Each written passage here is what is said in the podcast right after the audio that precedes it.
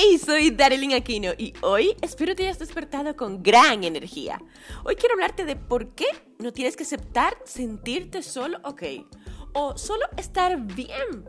Cuando te preguntan, hey, hola, ¿cómo estás? Y respondes, bueno, por ahora bien.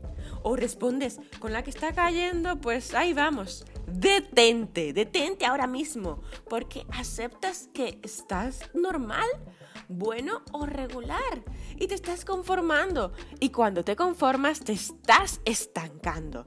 Ya que cuando piensas que eres bueno, normal o que estás bien, comienzas a procrastinar, a aplazar tareas o acciones que te pueden llevar de bueno a fabuloso, de bueno a excelente, de estar bien a estar genial.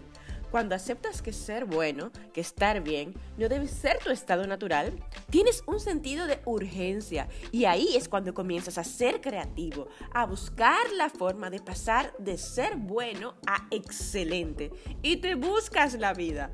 Por eso, cuando escuchas a muchos millonarios decir que trabajan como si estuvieran en bancarrota, como si estuvieran en la quiebra, porque tienen ese sentido de urgencia y su creatividad es cuando en ese momento de verdad fluyen y se inspiran. Así que ya sabes, no te conformes, no aceptes con ser bueno, uno más del montón. Ha llegado el momento de que seas excelente, de que cuando te pregunten, ¿cómo estás? Digas, genial, fabuloso me siento súper bien. Es el momento de pasar de ser bueno a ser fabuloso.